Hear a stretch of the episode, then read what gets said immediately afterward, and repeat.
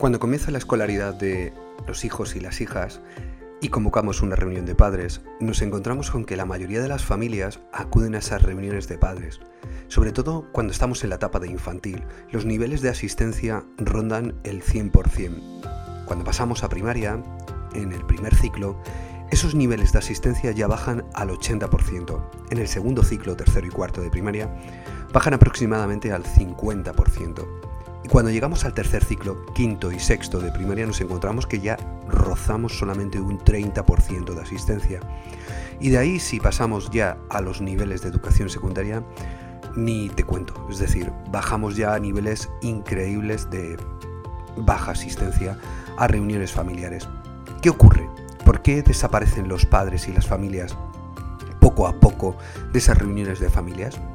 ¿Por qué nos encontramos con padres y madres que al principio participan mucho y que poco a poco se van desconectando de la escuela y de la vida escolar? Hoy en Impulsa tu escuela hablamos de reuniones de familias, hablamos de reuniones de padres y de madres, de cómo mejorarlas, de cómo crear mayor número de asistencia a las mismas y de cómo crear caminos y cauces para la participación de los padres y las madres. Me llamo Ricardo Recuero y esto es Impulsa tu escuela, algo más que un podcast de educación, esto es una tribu que estamos creando, una tribu educativa.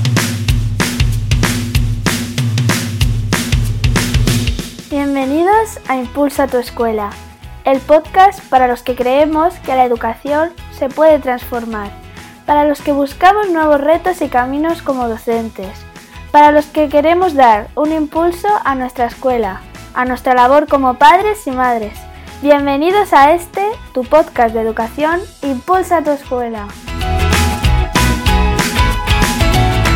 Con todos vosotros, Ricardo Recuero. Y es que al final tenemos siempre la misma sensación, y es que cuando comienza la escolaridad de los niños hay una implicación masiva de los padres, hay una necesidad de estar participando y acudir a las reuniones, pero poco a poco esta necesidad va desapareciendo. No sé si es culpa del sistema educativo, si es culpa de la forma en la que enfocamos la educación o si también es porque eh, a nivel familiar nos vamos relajando según los niños van siendo cada vez más autónomos o le vamos dando menos importancia a algunos aspectos de la vida escolar. La cuestión es que debemos de retomarlo porque la familia es fundamental que esté conectada con la escuela. La escuela tiene que estar unida a la familia para crear un vínculo que nos lleve a un mejor aprendizaje de los niños y las niñas. Para ello vamos a analizar un poco cuáles serían los pasos a tener una mejor eh, relación familia-escuela a través de esas reuniones. Lo primero, claro está, es plantearnos el contenido de esas reuniones. Cuando digo el contenido es porque muchas veces estas reuniones pecan de ser demasiado formales, es decir, siempre nos inclinamos a realizar reuniones en las que hablamos al final o al comienzo del trimestre de lo que vamos a trabajar, de aquellos contenidos que vamos a trabajar, de lo que vamos a evaluar o incluso de qué criterios de evaluación vamos a seguir. Todo eso está muy bien y la verdad es que es muy correcto realizarlo. Pero también es verdad que muchas veces en ese o en esa amalgama de constantes y de continuos contenidos, objetivos, criterios de evaluación, aquello que vamos a realizar durante el trimestre, nos perdemos un poquito en la forma y en la versión formal de la reunión.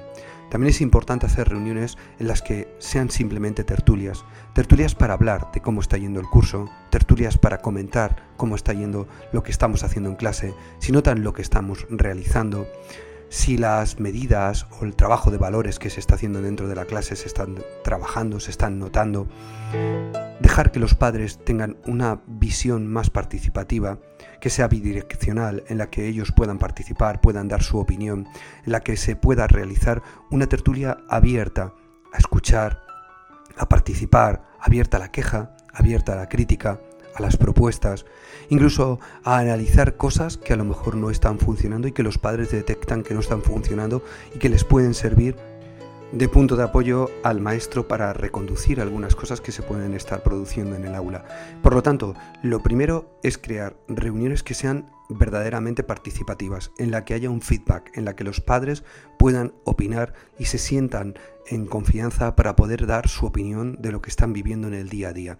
Y para que también la maestra pueda confiar en los padres, pueda cumplimentar lo que es el día a día a través de ese, de ese feedback.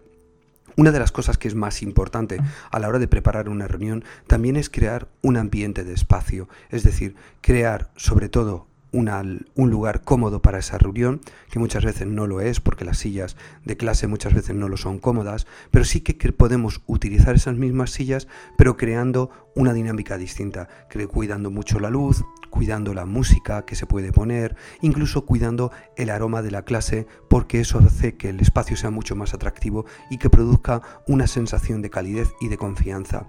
Una de las cosas que también funcionan muchos, por ejemplo, si los tenemos a los niños agrupados por grupos cooperativos, que utilicemos, por ejemplo, fácilmente, eh, pues galletitas dentro de las mesas para que mm, la reunión no rompa esa formalidad, sino que tenga una reunión de unas características mucho más informales, de unas características mucho más de tertulia y de un espacio colaborativo. Con ello vamos a conseguir que los padres se sientan mucho más partícipes en el día a día.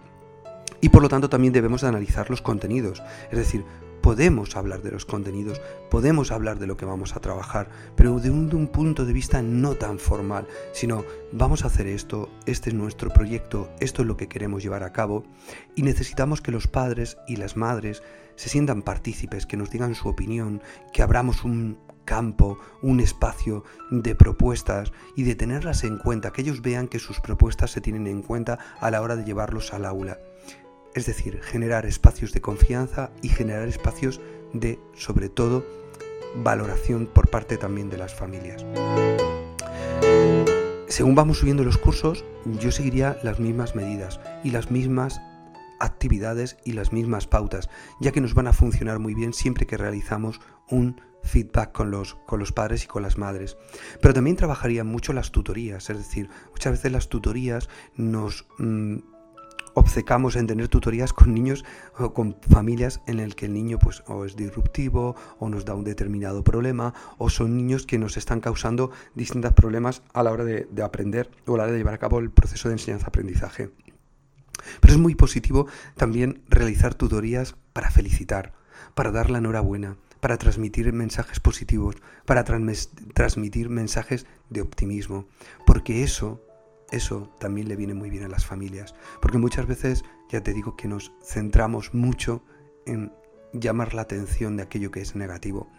Y hablamos casi siempre en las tutorías de aspectos de mejora que son muy importantes, pero vamos a felicitar, vamos a dar la enhorabuena, vamos a decir lo que está muy bien y vamos a citar a los padres para decirle estoy muy contento con tu hijo o con tu hija, porque eso hará que los padres generen todavía un mayor vínculo con la escuela, hará que genere un mayor vínculo con las, con las familias. ¿Y qué hacemos? ¿Qué hacemos con las familias que no participan? Las familias que no vienen a la clase, que no vienen a la escuela, que no participan en esas reuniones. ¿Qué hacemos? Primero es encontrar el motivo, porque siempre hay un motivo para que esas familias no participen. Horario, motivo laboral, motivo familiar, motivo de dejadez, es necesario analizar cuál es ese motivo y cuál es ese origen. ¿Y cómo podemos saber ese origen o ese motivo? Pues hablando directamente con esa familia, bien por teléfono, bien en una tutoría, y explicándonos o que nos expliquen qué les ocurre, por qué no vienen a la escuela o por qué no están participando de esa manera activa en la vida escolar.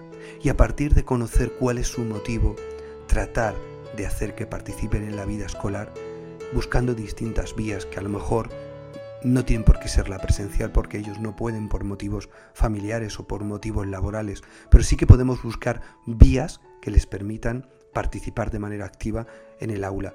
Pero para ello es necesario encontrar el origen.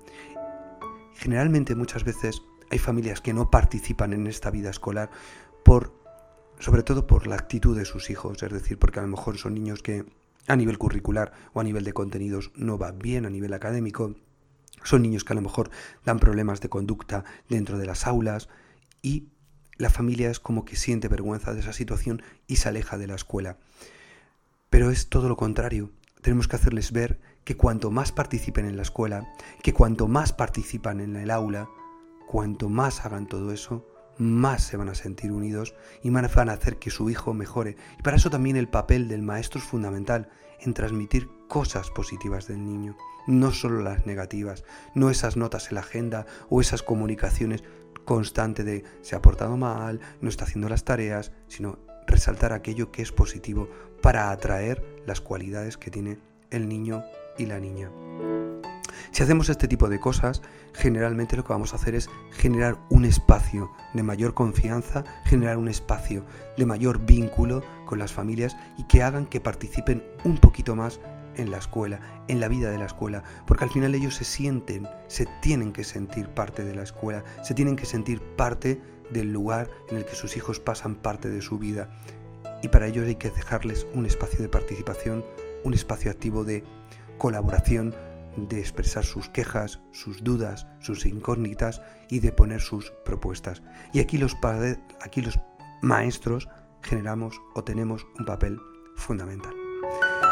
Bueno, pues hasta aquí el episodio de hoy. Espero que os haya gustado y que estas pautas os sirvan para atraer o atraer, mejor dicho, a las familias a vuestros aulas y a vuestros colegios. Es muy importante que la familia se sienta partícipe de la escuela y es muy importante que la escuela abra las puertas a la familia. Nos vemos el próximo viernes en un nuevo episodio de esta tribu educativa que se llama Impulsa tu escuela. Hasta entonces, feliz semana. Chao.